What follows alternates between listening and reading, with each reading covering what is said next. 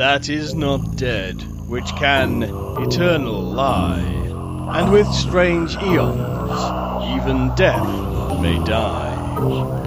Welcome to the All Lovecraftian Podcast at ArkhamInsiders.com. Hallo, hier ist Mirko. Hi, und hier ist Axel. Wir sind die Arkham Insiders. Auf ArkhamInsiders.com. Wieder zurück bei einer Geschichte unseres Lieblingsautoren H.P. Lovecraft.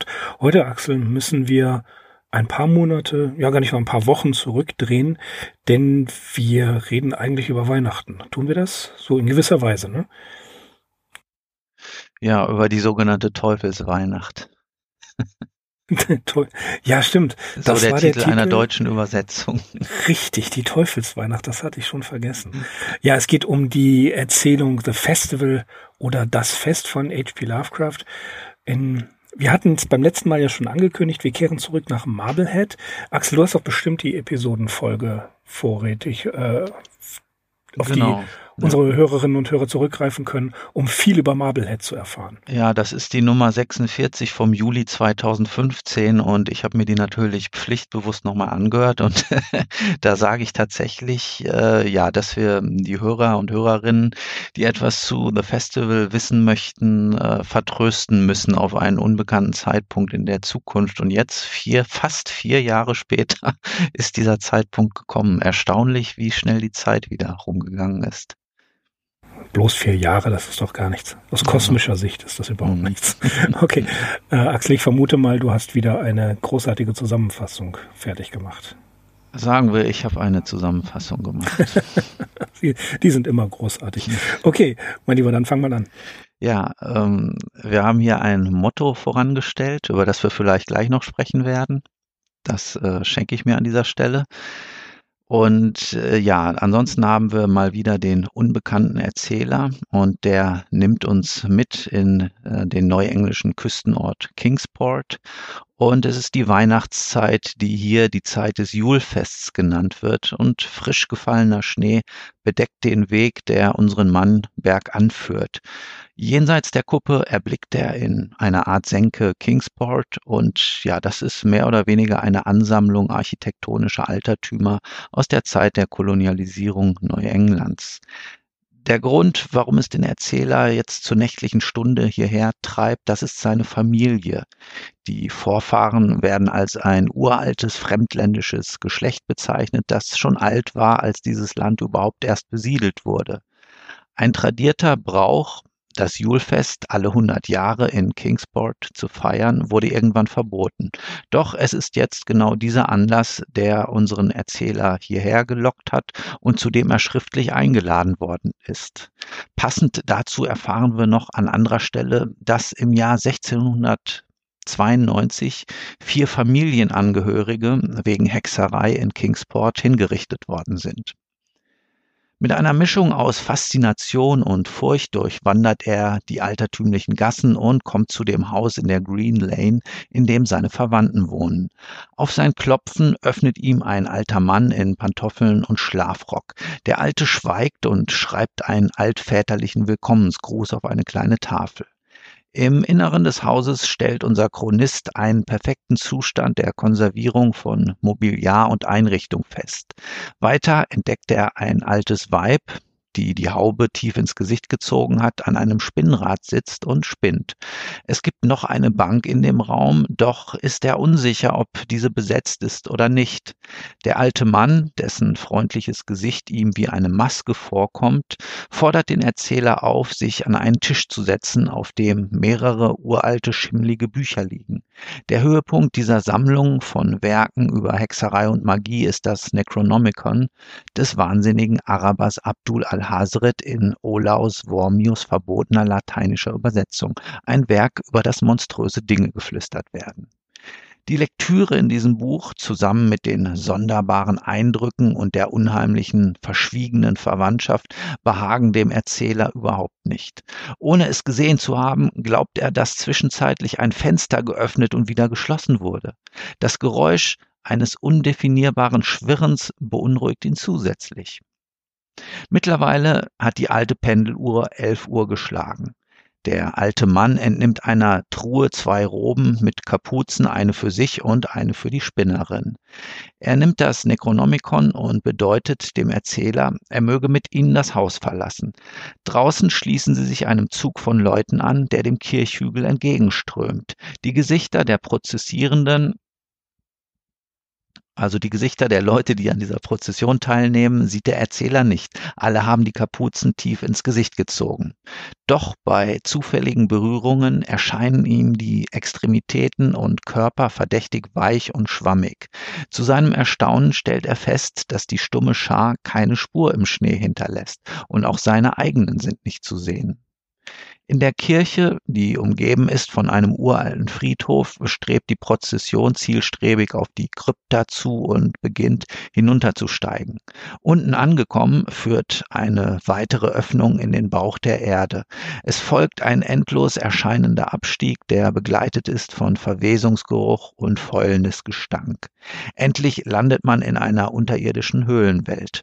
Vor unserem Erzähler offenbart sich das Panorama eines weiten, von Pilzen befallenen Ufers, an das die Wasser eines öligen Flusses schwappen, der sich in einem unvorstellbar alten, alten Ozean ergießt. Eine krankhaft grünliche Flamme wächst aus unergründlichen Tiefen empor und irgendwo hockt ein formloses Ding und untermalt die Szene mit leise winselnden Flötentönen. Die Menge ordnet sich zu einem halb Halbkreis um das grüne Feuer. Der alte Mann hält das Necronomicon über seinen Kopf und der Ritus des Julfests beginnt. Auch unser Erzähler nimmt wie selbstverständlich an den Huldigungen teil. Auf einen Wink des Alten beginnt der Flötenspieler etwas lautere Töne anzuschlagen. Daraufhin erscheint nun eine Horde unvorstellbar, grässlicher, aber zahmer, abgerichteter Flugwesen, deren Äußeres als eine Mischung aus Maulwürfen, Bussarden, Krähen, Insekten, Fledermäusen und verwester Menschenleichen beschrieben wird. Die Kapuzengestalten besteigen eins nach dem anderen diese geflügelten Wesen, um in der Dunkelheit zu verschwinden. Begreiflicherweise zögert der Erzähler, es ihnen gleich zu tun. Nur er und der alte Mann, sein Verwandter, stehen noch untätig am Ufer. Der Alte versucht zu beweisen, dass sie tatsächlich ein und derselben Familie angehören. Dazu bringt er einen Siegelring und eine Taschenuhr hervor, beide mit dem Familienwappen verziert. Das erweckt jedoch erst recht Misstrauen, denn der Erzähler weiß, dass diese Uhr 1698 dem Ur-Ur-Ur-Urgroßvater mit ins Grab gelegt worden ist. Während einer hastigen Bewegung rutscht dem Alten die längst vermutete Wachsmaske vom Gesicht. Was unser Chronist daraufhin zu sehen bekommt, wissen wir nicht. Allein er hat genug gesehen und stürzt sich, da der Alte den Treppenaufgang versperrt, kurzerhand in den öligen Fluss. An dieser Stelle machen wir einen Schnitt und treffen den Erzähler wieder im Krankenhaus von Kingsport. Dort hat man ihm erzählt, er sei aus dem Hafenbecken gefischt worden und Fußspuren, die man von ihm im Schnee gefunden hat, deuten darauf hin, dass er am Abend vor Kingsport die falsche Abzweigung genommen hat und über eine Klippe ins Meer gestürzt sei.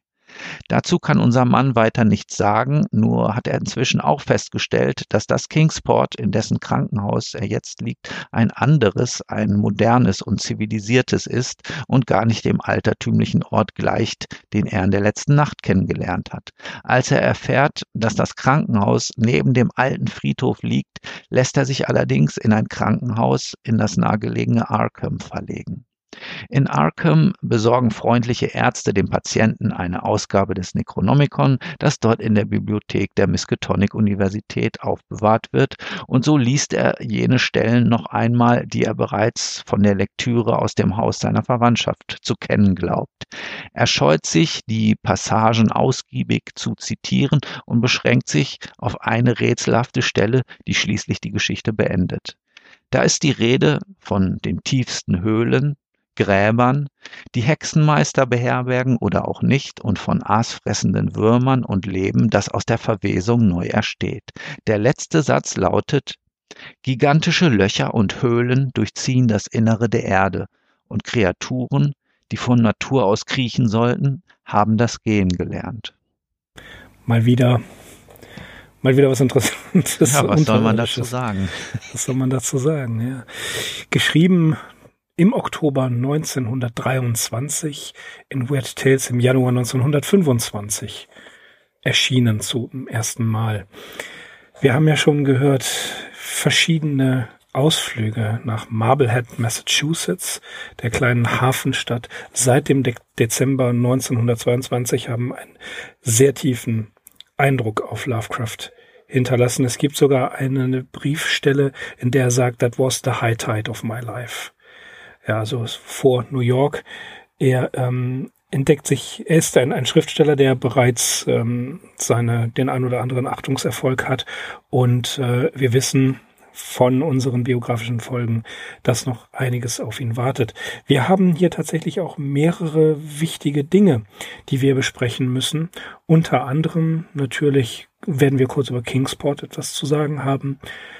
Über das Necronomicon haben wir schon gesprochen um, und wir müssen kurz ein weiteres Buch ansprechen von Margaret, Margaret A. Murray. Da kommen wir, denke ich, aber im Laufe unserer Diskussion dazu. Ähm, es findet hier sehr viel, sehr viel Interessantes statt. Es ist sehr viel Hintergrund in dieser Geschichte. Marblehead als Plantage für Salem im Jahr 1900, äh, Verzeihung, im Jahr 1629 von Judge Peach Senior errichtet und seit 1649 mit dem ursprünglichen Namen Massabiquash als ähm, eigener Ort. Wir haben in der einen Folge schon drüber gesprochen, was man machen kann, um sich ein bisschen ähm, in Marblehead und in Lovecraft hineinzuversetzen, ist, äh, wenn man über Google Street View geht, kann man tatsächlich einige Straßen sich anschauen. Sie wirken nicht ganz so düster, wie Lovecraft das hier am Anfang der Erzählung beschreibt. Aber ich denke, das hat auch einen, ähm, einen ästhetischen Grund einen äh, Grund für den Spannungsbogen. Ich denke, Axel, wir steigen einfach in die Diskussion ein. Mhm, einverstanden. Ganz kurz noch zu Marblehead. Äh, das ist auf jeden Fall idealisiert worden von Lovecraft und er spricht ja diesen Gegensatz auch schon in der Geschichte an, nämlich als er den Erzähler dann im Krankenhaus aufwachen lässt. Da ist die Rede von äh, Straßenbahnen und Verkehr. Also das ist dann schon quasi das neuzeitliche Marblehead Schrägstrich Kingsport. Ähm, ja, das wird wohl auch nicht so gewesen hm, sein, hm. wie es hier in dieser Geschichte angedeutet wird, ähm, so wie Lovecraft es äh, noch hätte erleben können. Also das war auch Anfang des äh, 20. Jahrhunderts nicht mehr der Fall. Genau, fangen wir an. Efficiunt Dämones, utque non sunt, sectamen quasi sind, conspicienda hominibus exhibiant, exhibiant, mein Latein ist ein paar Jahrzehnte her, fast schon so lange, wie es Latein gibt. so lange ist das bei mir her. Ja, äh, ein, ein Zitat von, äh, von Lactanius und Lovecraft hat das möglicherweise. Lactanius hat gelebt 245 bis 325 und ähm, tatsächlich hat Lovecraft das höchstwahrscheinlich aus Cotton Mathers Magnalia Christi Americana, was wir ja schon äh, angesprochen haben, dieses Werk. Und ja, im Grunde kann man ungefähr übersetzen, hm, es ist gar nicht so einfach wegen des Begriffs Dämonen oder äh, ja, Dämonos. Dämonen erlauben den Menschen Dinge zu sehen, die nicht da sind, als ob sie da wären. Ungefähr, ganz grob. Wobei man natürlich den Begriff des Dämons hier ähm, nicht unbedingt mit dem, dem üblichen Dämon oder dem bösen Geist übersetzen kann. Es können auch andere Geister oder hilfreiche ähm, Entitäten sein, ähm, wenn man auf Platon beispielsweise zurückgeht.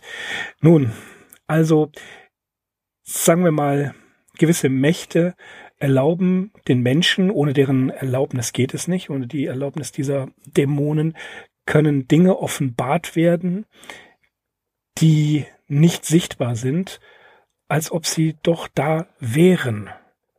Ja, was fangen wir damit an? Das ist äh, wirklich sehr schwierig. Ich glaube, das Sichtbarmachen von, von irgendwelchen anderen Dingen, äh, darum geht es auch hier in dieser Geschichte.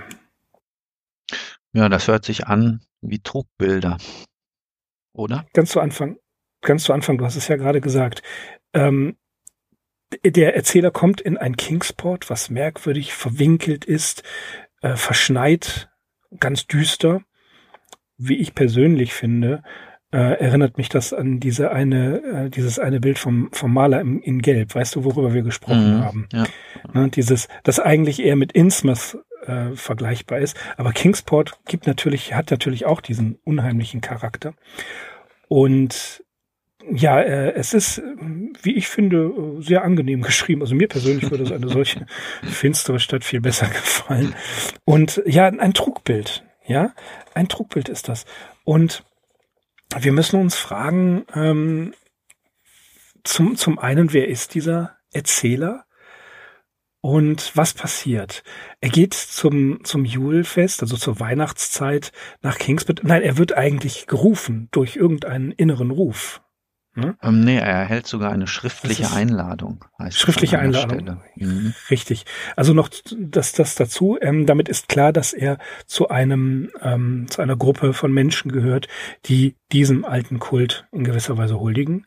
Er wird nach, in, nach Kingsport gebeten und ja, findet sich dann in diesem, äh, in, was ist das, in diesem, in diesem Haus ein Mhm. wo dann eine merkwürdige Figur eben das äh, der, die Tür öffnet. Dann soll er bitte warten. Und ich habe es mir so vorgestellt. In so einem, er sitzt in einem Wartezimmer ne? und da liegen dann statt Zeitschriften liegen da okkulte Bücher aus. Ja, und er hat ja auch so ein mulmiges Gefühl, als wäre er kurz vor einer Wurzelbehandlung. Mhm. Ja, da liegt dann halt mal so das Necronom, wie das so ist, ne? Das seltenste und gefährlichste Buch im gesamten Lovecraft-Universum, das liegt da halt wahrscheinlich zwischen ähm, Cultist Weekly und äh, äh, Tipps für, einen, für eine ausgewogene Ernährung irgendwo dazwischen. Das, das finde ich einfach großartig. Und am Ende, wenn er dann im Krankenhaus ist, ja, äh, und ihm dann äh, irgendwas beigebracht wird, dass er da aus, aus dem Wasser gefischt wird, ach, könnten Sie mir zufällig das Necronomicon bringen? Ja, aber natürlich gerne. Das fand ich Ja, auch also dieses gewagt. Buch- ja. Das das ist ein Buch, gewagt. das in etwa einer Handvoll Exemplaren weltweit noch existiert, äh, wird irgendeinem x-beliebigen äh, Krankenhauspatienten genau. aus der So- Universitätsbibliothek gebracht. Richtig, so einem Typen, der da halt irgendwo aufgefischt wurde. Ja, dem bringt man natürlich das Necronomion, das ist doch klar. Ja, also das fand ich, äh, das war das Merkwürdigste. Und das ist der, der große Schwachpunkt in dieser Erzählung. Ähm, vielleicht ist es auch einfach nur ein Gag. Also ich kann mir gut vorstellen, dass Lovecraft sich schon gedacht hat, dass das äh, eher unwahrscheinlich ist. Wahrscheinlich, er hätte ja den Erzähler genesen lassen können und danach hätte er einfach die Universitätsbibliothek, wie das äh, der Rest der normalen Menschheit auch machen muss, aufsuchen lassen können und dort hätte er dann das Buch konsultieren können. Aber ja, also dieser Kniff, dass ihm das freundliche Ärzte ins Krankenhaus bringen, der ist also wirklich sehr Ja, ja. gewagt, stimmt. Insbesondere wenn er schon Wahnvorstellungen scheinbar hat, ja. Mhm. Dann, genau. äh, ist- ja, ich habe da, bin davon, bin im Meer aufgefunden worden und da sind irgendwelche fliegenden äh, Wesen gew gewesen, eine Kultistengruppe und es war ein ganz anderes Kingsport. Ja, ich denke, zur Genesung ist das Necronomicon, das Buch, von dem alle wahnsinnig werden, vielleicht nicht falsch. Ne? so sehr, sehr eigenartig. Ähm, egal, es ist äh, trotzdem Marblehead und ähm, wir können teilweise, das ist ja das Schöne daran bei Lovecraft, ähm, so ein bisschen den Weg nachvollziehen, wenn man sich das genau anguckt, die Beschreibung und auch, wie gesagt, Google Street View benutzt, kann man zum Beispiel äh, die Kirche, von der gesprochen wird, es ist eventuell die 1648 gebaute First Meeting House auf dem Old Burial Hill oder die Second Congressional Church, die in der Mugford Street 28 zu sehen ist.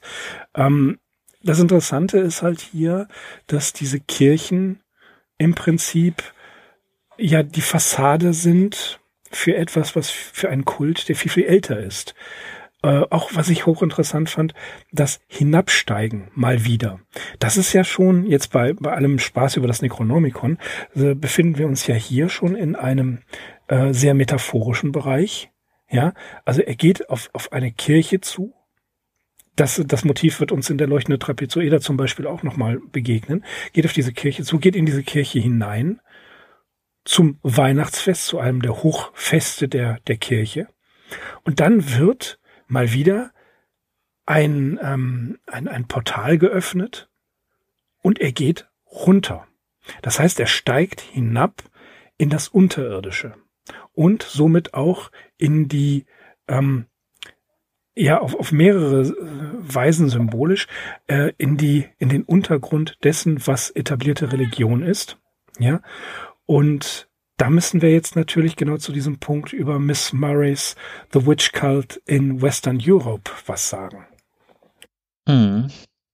Das hatte er gelesen zu der Zeit, das Buch. Es ist, ja, ja, das, das ist auch, ähm, ich glaube, 1921 erschienen. Kurz zuvor, also Ja, es war noch kurz zuvor, das ist- druckfrisch. War noch sehr frisch, genau, genau. Moment, ich muss mal eben meine Katze rauslassen. Augenblick. Ich habe bin mich gleich schon wieder da. gefragt, wer von deiner Familie solche Töne von sich gibt. Kleinen Moment. Ja.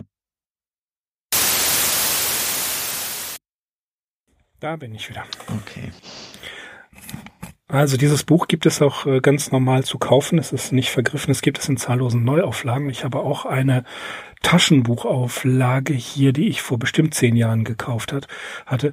Und ähm, grob gesagt, also wirklich ganz grob gesagt, geht mh, die ja, Anthropologin und Ägyptologin Margaret Alice Murray, die von 1863, da ist sie in Kalkutta geboren, ähm, bis 1963 gelebt hat, also 100 Jahre ist sie geworden, ne?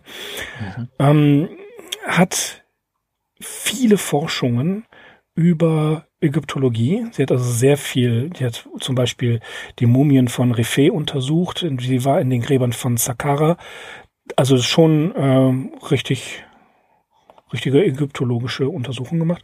Und dann gibt es diese Hexereithese. Und da gibt es ein Zitat, das äh, auf Wikipedia steht. Da ist es nämlich übersetzt. Man kann nicht in Glastonbury sich aufhalten, ohne sich für Josef von Arimathea und den Heiligen Gral zu interessieren. Sobald ich zurück in London war, stellte ich sorgfältige Untersuchungen an. Das führte zu dem zu einem Artikel ägyptische Elemente in der Gralsromanze. Das heißt also, sie ähm, stellt die These auf, dass es einen äh, ja einen Hexenkult gab, der sich ähm, ja der sich getarnt hat und der während der Hexenverfolgung und ähm, ja in in der Hochzeit des Christentums der Patristik und dergleichen tatsächlich im Untergrund äh, Fortbestand hatte und dass dieser Kult weltumspannend ist. Und das ist das Interessante, dass es also, und deswegen auch der Einstieg in die, von der Kirche in dieses unterirdische Reich, dass es tatsächlich quasi unterirdisch oder im Untergrund immer diesen Hexenkult gegeben hat. Selbst wenn jemand wie äh, ein Historiker wie C.L. Even gesagt hatte, diese These ist Quatsch, ich finde es trotzdem interessant, darüber nachzudenken, dass es einen, einen alten Kult gab und das wird uns bei Call of Cthulhu ja auch nochmal begegnen. Äh, und nicht nur hier, sondern Dagon sei da mal angeführt und viele andere, dass es alte Kulte gibt, die sämtliche Versuche des Christentums und anderer dominierender Religionen im Untergrund weiter existiert haben. Und äh, das finde ich interessant.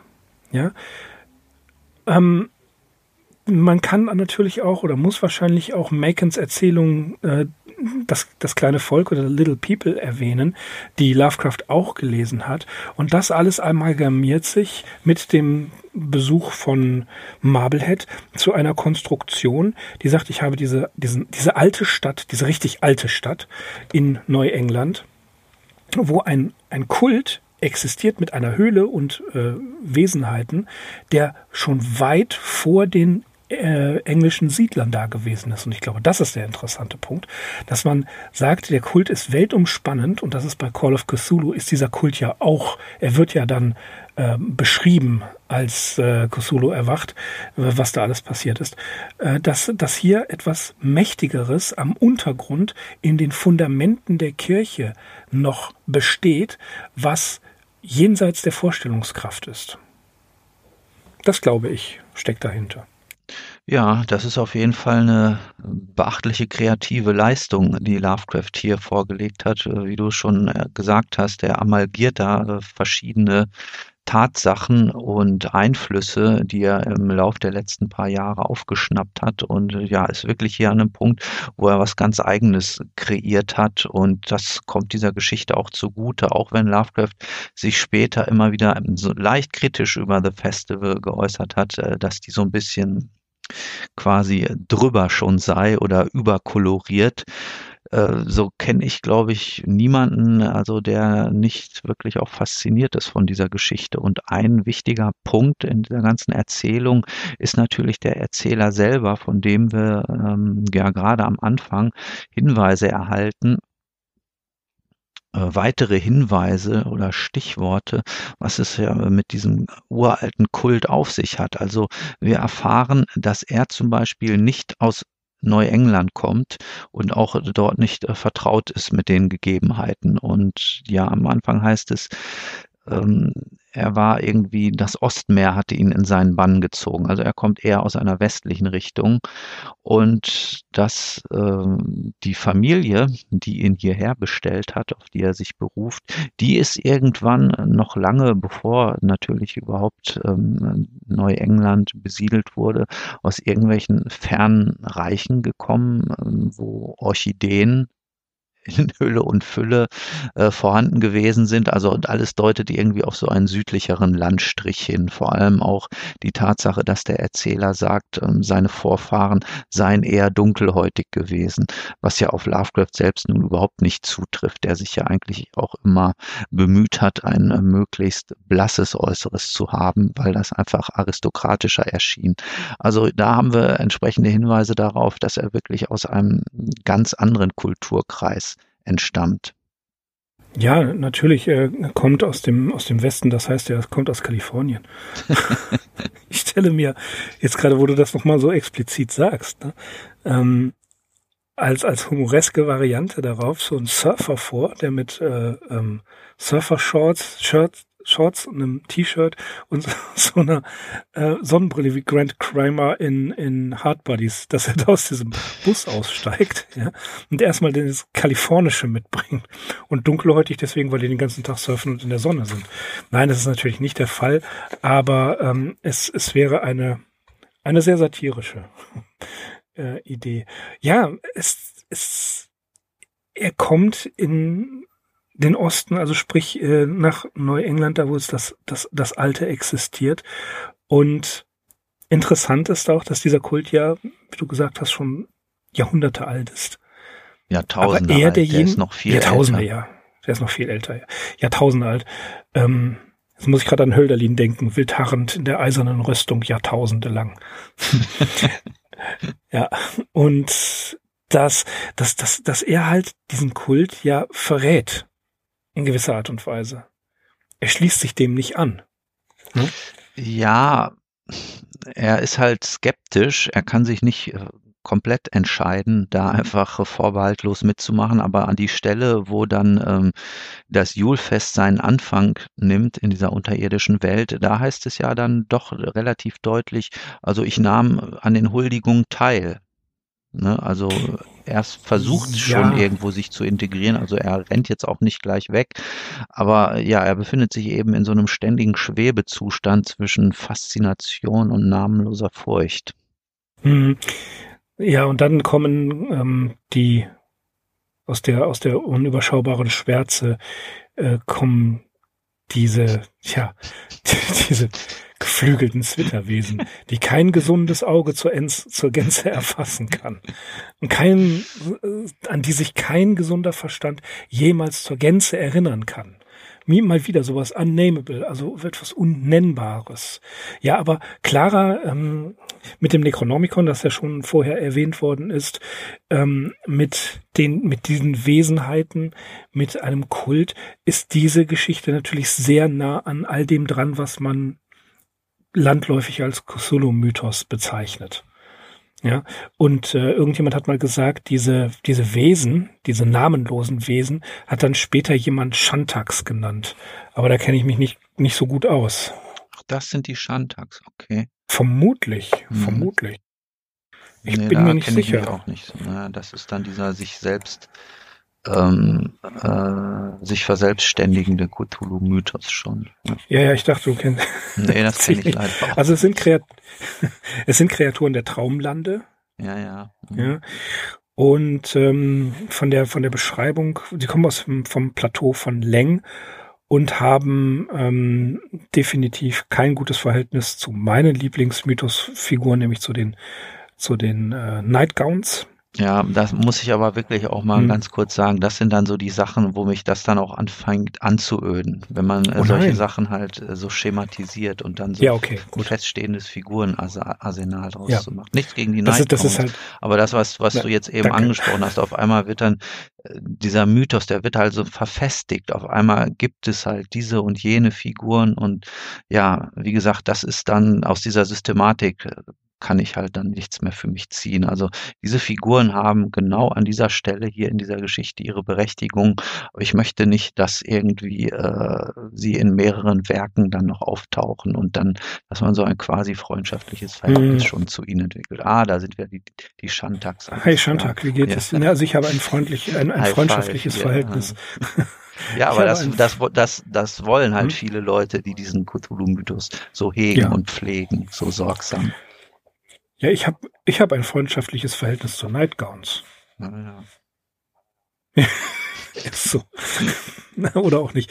Äh, ja, wie gesagt, die, die, die Shantax, ähm, ja, Wesen halten, die da halt im, im, im Mythos und in den Traumlanden dann auftauchen und ähm, mit denen, ja, die, die dann in irgendeiner Art und Weise immer wieder auftauchen. Und nee, hier sind sie halt unbeschreiblich oder sie, der, der Erzähler, wie immer, versucht, sie irgendwie zu beschreiben, um dem Ganzen dann doch eine gewisse Kontur zu verleihen. Was ich natürlich auch interessant fand, sie waren weder ganz und gar Krähen noch Maulwürfe, noch Bussarde noch Ameisen, noch Vampirfledermäuse, noch verwesende menschliche Leichen. Gerade dieser letzte Satz finde ich äh, ja, also hier, es geht gar nicht darum, sie darzustellen oder sie zu klassifizieren. Das haben die Leute später gemacht. Es geht einfach darum, um etwas darzustellen, was einfach so, so absurd nicht zum, ähm, das haben wir ja schon etliche Male besprochen, eben nicht zum ähm, normalen menschlichen, äh, zur normalen menschlichen Wahrnehmung und auch nicht in die Kategorien passt, um den Wahnsinn und dieses, dieses äh, Grauenhafte wirklich ähm, glaubwürdig zu machen. Mhm.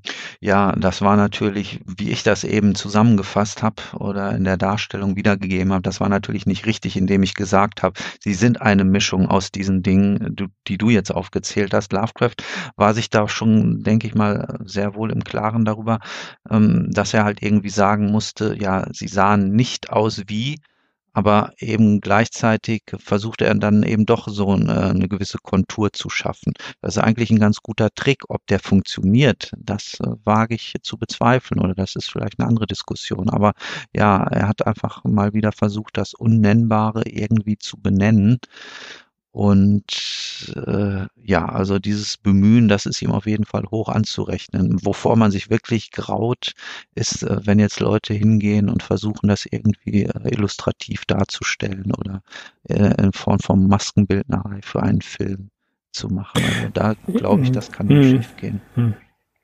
Ja, das, das kann nur schief gehen. Es ist eine Interpretation dessen, was Lovecraft hier in ganz klare Absicht des Unbeschreiblichen vor, äh, zum Besten gegeben hat, dass eben durch, äh, durch, durch irgendeine Maskenbildnerei oder durch Zeichnen darzustellen, finde ich auch sehr gewagt. Es geht nämlich auch gar nicht wirklich darum, wie Cthulhu aussieht. Das hat er uns selber mitgeliefert in einer Skizze, deswegen kann man da relativ sicher sein. Aber wie will man zum Beispiel Yoxotot beschreiben? Mhm. Ne? Das, äh, oder Azatot, das kosmische Chaos. Das ist nicht zu beschreiben, das sind alles Allegorien und Metaphern. Als er dankenswerterweise das Necronomicon aus Arkham bekommen hat, darf er ja drin lesen. Und da finde ich äh, das Zitat sehr interessant, denn Al-Hazrat schreibt, die untersten Höhlen sind nicht dafür gemacht, von sehenden Augen erblickt zu werden, denn ihre Wunder sind seltsam und schrecklich, Verflucht sei der Boden, auf dem tote Gedanken neu und in seltsamen Körpern aufleben. Und böse ist der Geist, der keinem Kopf seine Heimat hat, der in keinem Kopf seine Heimat hat. Finde ich, das ist noch mal was richtig Poetisches. Äh, Esti Joshi sagt ja auch, dass dieser Text mehr oder weniger ein Prosagedicht ist. Bin ich mir nicht so sicher. Also wenn wir ihn mit den ja, anderen Prosagedichten vergleichen, dann ja. haben wir hier eigentlich schon eine eindeutige erzählerische Struktur. Äh, ja, Marco Frenschkowski hat, glaube ich, auch geschrieben, diese ganze Sache hat so etwas von einer Vision, weil sie eben zum Ende hin so ein bisschen unerwartet aufgelöst wird und nachher das Hauptgeschehen dasteht, als handle es sich äh, ja eben um ein Jetzt werfe ich verschiedene Begriffe in mhm. einen Topf, um einen Traum oder um eine Vision oder um ein Hirngespinst, um bei dem Zitat von Laktanz zu bleiben. Aber bis dahin ist es eigentlich eine ganz gut äh, linear erzählte Geschichte, auf die man sich gerne einlässt. Ja. ja, ja, vor allen Dingen die Beschreibung natürlich mal wieder der, die Atmosphäre. Mhm. Das, was in Lovecrafts Poetik einen ganz wesentlichen Teil ausmacht, das hat er hier wunderbar hingekriegt. Und man möchte eigentlich mehr von, mehr Ortbeschreibung haben. Mehr vor ein, ein, einen finsteren Reiseführer von Kingsport haben. Mhm. Das, das hat mir sehr viel Spaß gemacht, das zu lesen und mir auch vorzustellen. Wir haben es ja besprochen schon, wie er abends da äh, in, an dieser Erhöhung von Marblehead steht, den Stern sieht und jede, das haben wir auch schon gesagt, jede ähm, Beschreibung, wie und wo ein Stern sieht, ist exakt mit einem Astrolo astronomischen ähm, Buch und astronomischen Berechnungen nachvollziehbar. Der erzählt nicht irgendwas. Und das haben wir ja schon, schon mhm. darauf Wert gelegt, dass das so ist. Und dann, dann ist er da in dieser Stadt im Dezember, wo er zum ersten Mal ist. Natürlich als Weihnachtsfan, auch das haben wir ja nun schon oft gehört, äh, hat er auch so eine gewisse Erwartungshaltung, vielleicht auch eine Vorfreude.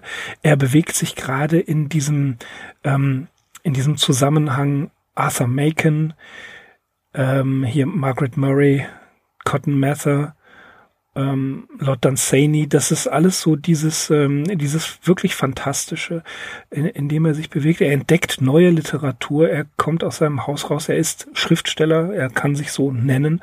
Und wenn er dann diese atmosphärische Wirkung von Marblehead versucht einzufangen, was er ja auch in den Briefen sehr macht. Teilweise sind äh, die Passagen, wie er Marblehead hier als Kingsport beschreibt, aus den Briefen ja Wort für Wort übernommen worden. Äh, dann kann ich mir sehr vorstellen, dass hier die Fantasie ihn wirklich, ähm, ja, äh, hat, ist, hat durchgehen lassen, was auch mhm. völlig in Ordnung ist. Und das ist ja auch für uns ganz gut, weil wir eine schöne Geschichte haben, über die wir sprechen können.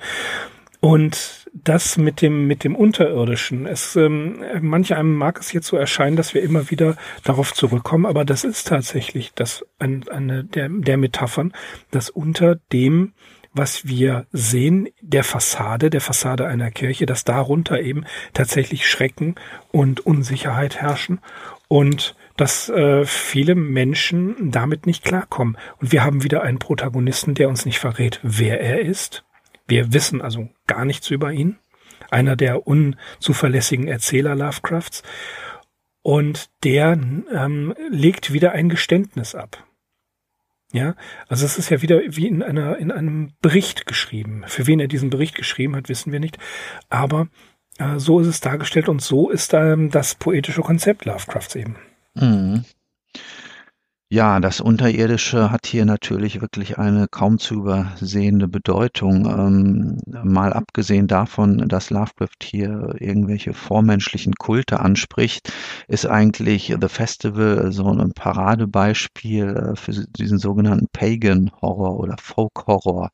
Das ist ja so ein Untergenre des Horrors oder der Horrorliteratur, wie es sich besonders in Großbritannien äh, großer Beliebtheit erfreut. Ähm, äh, ja, Leute, die sich damit auskennen, äh, kennen natürlich äh, Filme wie Witchfinder General, Blood on Satan's Claw oder der berühmteste von allen, The Wicker Man von 1973 mit Christopher Lee. Das war so die Zeit für diesen Pagan-Horror und äh, neben dem typischen ländlichen Schauplatz ist auch äh, durchaus die Bezugnahme auf heidnische Glaubenssysteme wichtig in diesem Untergenre und Satanismus und Hexerei, die dürfen natürlich auch thematisiert werden, aber sie müssen halt ganz klar ländlich verortet sein. Und äh, vor diesem Hintergrund ist ähm, explizit nicht Pagan Horror oder sind explizit nicht Pagan Horror. Natürlich so Sachen wie Rosemary's Baby, äh, Das Omen oder Der Exorzist, die ja ihre Themen ganz anders gewichten. Am Anfang hier von The Festival heißt es ja auch die Zeit des Julfests, das älter ist als Bethlehem und Babylon, älter als Memphis und die gesamte Menschheit. Und ja, da muss man sich, ich habe ja am Anfang auch gesagt, also es ist die Weihnachtszeit, Weihnachtszeit in Anführungsstrichen. Denn äh, was wir hier in äh, den nördlichen Breiten als Weihnachten bezeichnen, das ist eigentlich, glaube ich, auch heute noch eine relativ schwer aufzudröselnde Mischung aus antiken, frühchristlichen und heidnischen Brauchtum.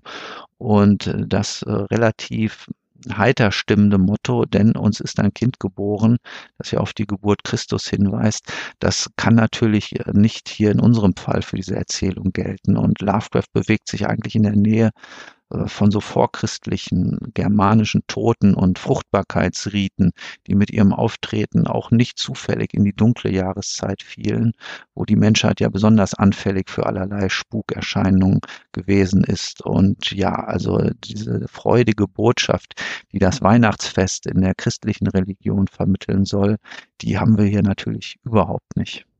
Nein, ganz und gar nicht. Ganz und gar nicht. Ja, das Gegenteil davon, eine Travestie fast schon davon.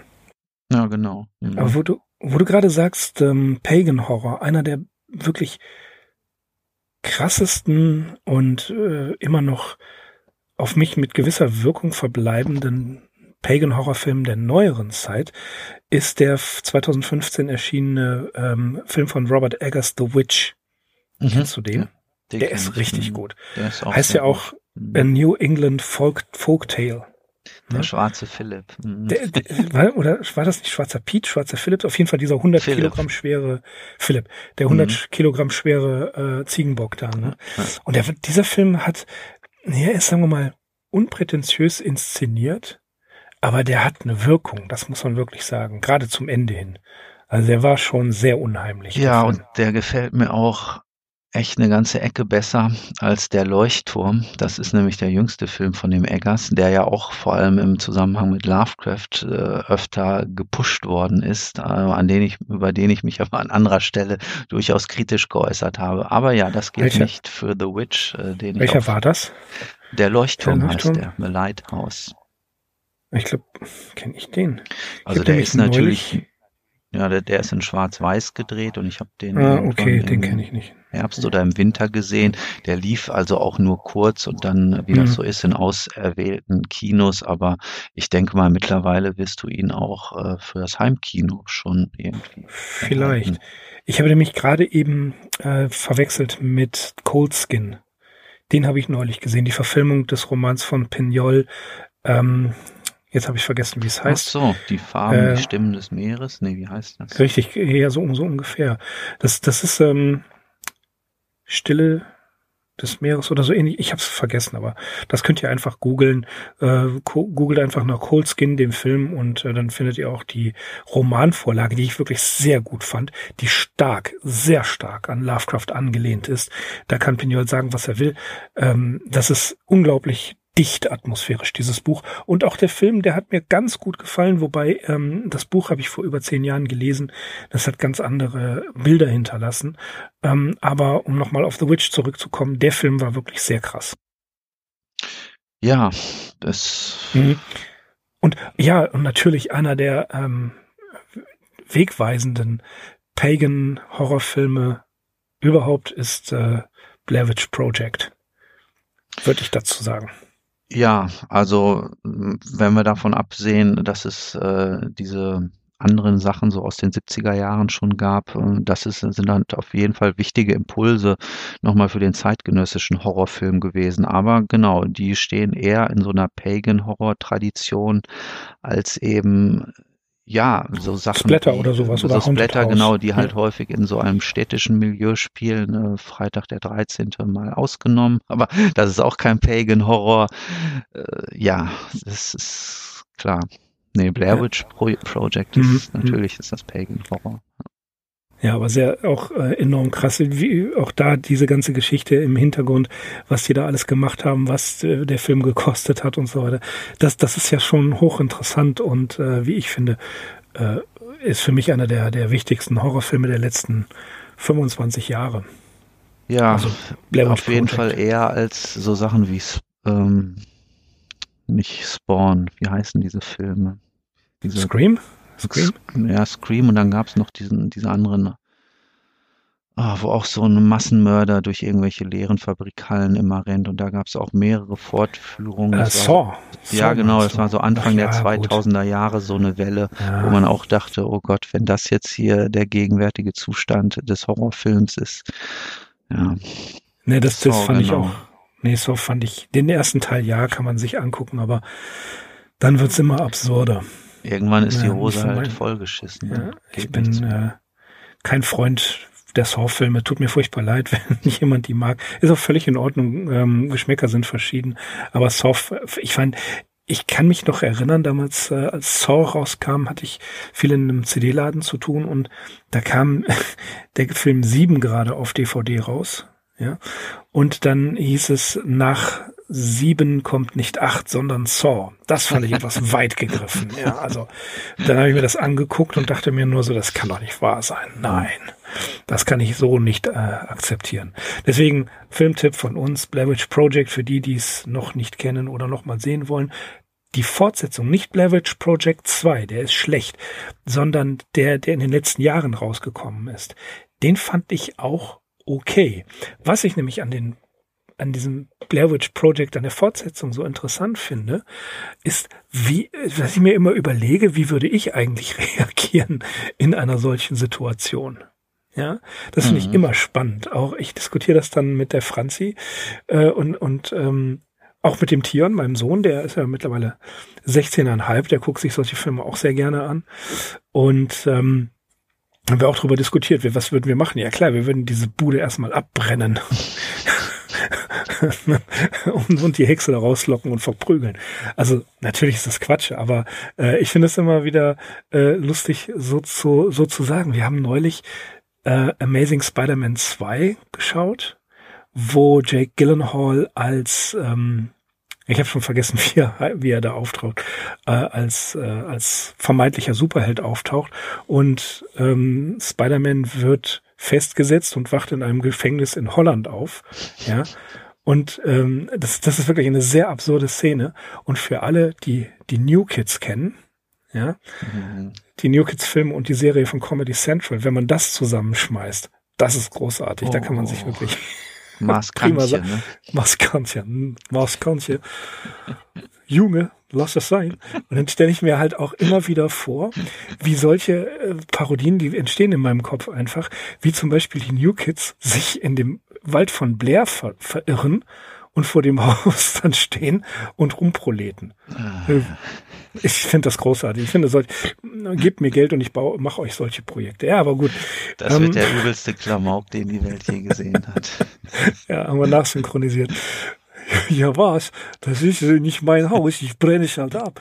Ich komme komm raus, Junge, dann kriegst du ein paar vor die Schnauze.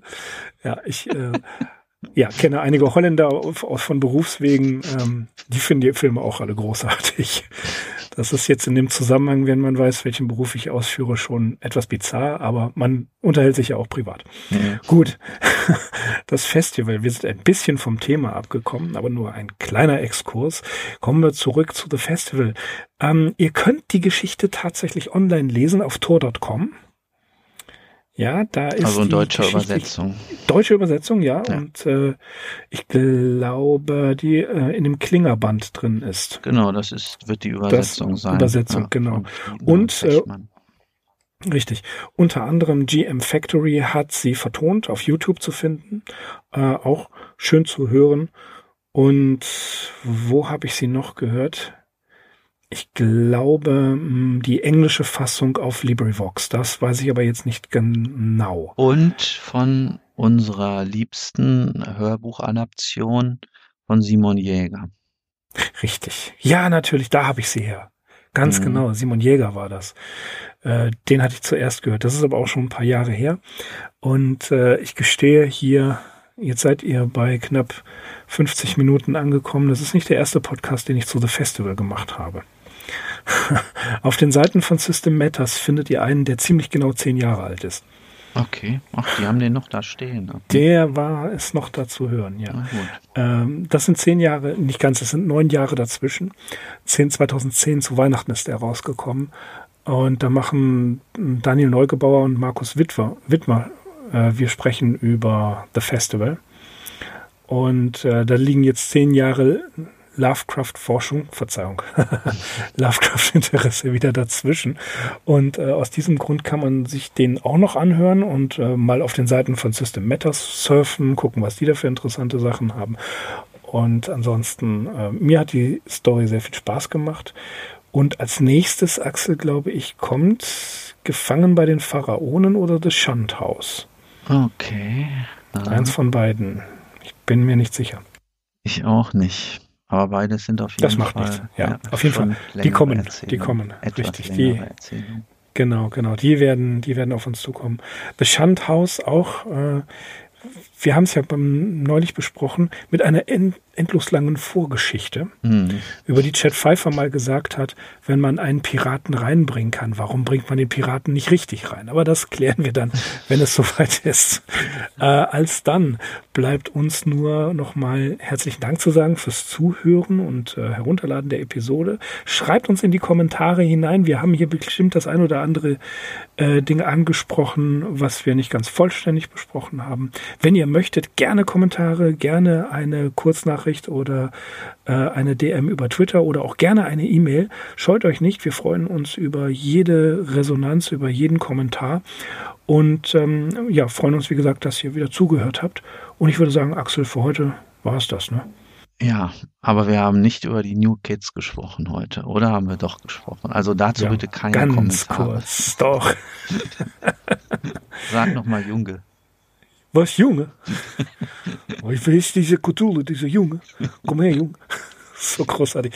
Ja, okay, also wenn ihr möchtet, dass wir eines Tages ein Hörbuch machen, ähm, die New Kids treffen hm. Cthulhu, dann sprecht uns bitte an. wir können es nicht versprechen.